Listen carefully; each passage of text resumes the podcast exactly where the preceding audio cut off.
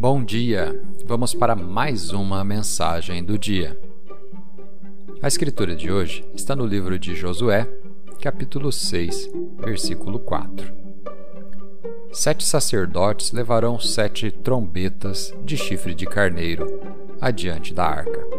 E no sétimo dia rodeareis a cidade sete vezes, e os sacerdotes tocarão as trombetas. O tema de hoje nem mesmo uma rachadura. A cidade de Jericó era cercada por uma enorme muralha de pedra. Era tão larga e forte que carruagens podiam andar no topo dela, e era a última cidade que restava entre o povo de Israel e a terra prometida. Deus disse a Josué para fazer o povo marchar ao redor das muralhas uma vez por dia durante seis dias e sete vezes no sétimo dia.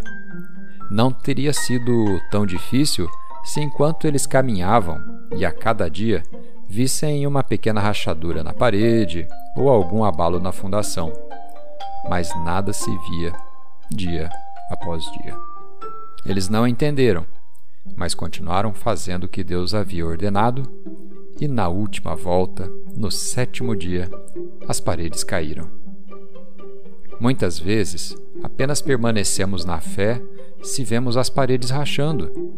Continuaremos acreditando apenas se o nosso chefe começar a nos tratar melhor, se a promoção se mostrar cada vez mais próxima, apenas se as coisas começarem a melhorar. Mas, para continuar crendo, você nem sempre receberá um sinal. Você tem que continuar agradecendo e crendo em Deus, mesmo que nada esteja visivelmente melhorando. Continue andando pela fé e não pela vista. E quando menos esperar, no tempo que Deus determinou, os muros cairão. Vamos fazer uma oração? Pai, obrigado porque nenhum obstáculo é tão alto ou tão largo que possa resistir ao teu toque. Obrigado porque, para cumprir Suas promessas em minha vida, o Senhor me chamou para andar pela fé e não pelo que vejo. Vou continuar vivendo com a expectativa e a certeza de que o Senhor está prestes a fazer todas as grandes coisas que prometeu. Em nome de Jesus. Amém.